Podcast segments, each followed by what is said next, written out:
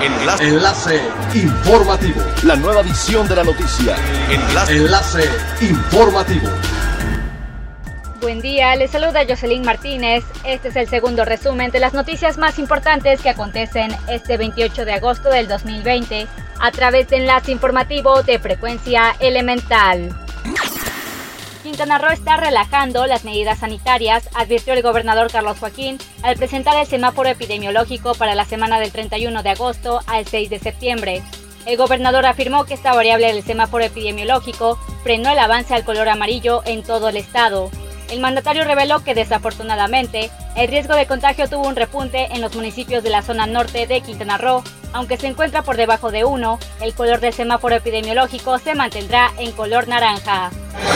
El Consejo de Promoción Turística de Quintana Roo pronosticó que en los últimos meses del año habrá una ocupación del 60% y en 2021 se recuperará la mayoría de los empleos perdidos en el sector turístico gracias al arduo trabajo que llevan a cabo con campañas y programas, entre otras estrategias con impacto nacional e internacional.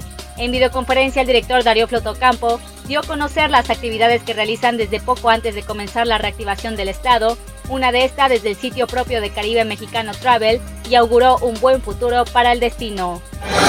Gabriel Rodríguez Jaimes, gerente de ventas de Kate Traveler Sky, dio a conocer que han brindado cursos de sensibilización impartidos por psicólogos a personal de hoteles para que tengan la capacidad de tratar al turismo del segmento LGTB Explicó que también enseñan cómo sobrellevar una situación de incomodidad con turistas de este segmento y que también lo han dado en restaurantes, teatros y centros de cultura, entre otros. Rodríguez Jaimes afirmó que en Quintana Roo, los hoteles y empresas en general ya empezaron a quitarse los tabús sobre este tema, ya que el turismo LGTB es uno de los de más alto poder adquisitivo. Es elemental tener buena actitud y mantenernos positivos, por ello también las buenas noticias son elementales. La Secretaría de Medio Ambiente reportó que la red de varamientos para mamíferos marinos del estado de Quintana Roo ha atendido tres hechos esta semana en los municipios de Cozumel y Otompe Blanco, mediante los reportes que la ciudadanía ha realizado al número de emergencias 911. En el municipio de Cozumel se reportó el hallazgo de un ejemplar de delfín que permaneció más de 24 horas nadando en círculos en una zona a pocos metros de un hotel. En su rescate participaron la Comisión Nacional de Áreas Naturales Protegidas, asociaciones civiles como Ecología de Carreteras, personal del municipio de Cozumel, la Procuraduría de Protección al Ambiente y personal especializado de Dolfinaris Cozumel.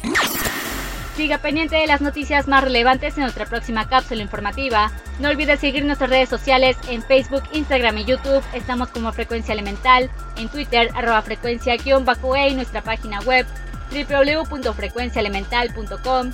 Se despide Jocelyn Martínez y no olvide que es elemental estar bien informado. Enlace. Enlace informativo. La nueva edición de la noticia. Enlace. Enlace informativo. Es elemental que te conectes a nuestra frecuencia a través de www.frecuenciaelemental.com. Frecuencia elemental.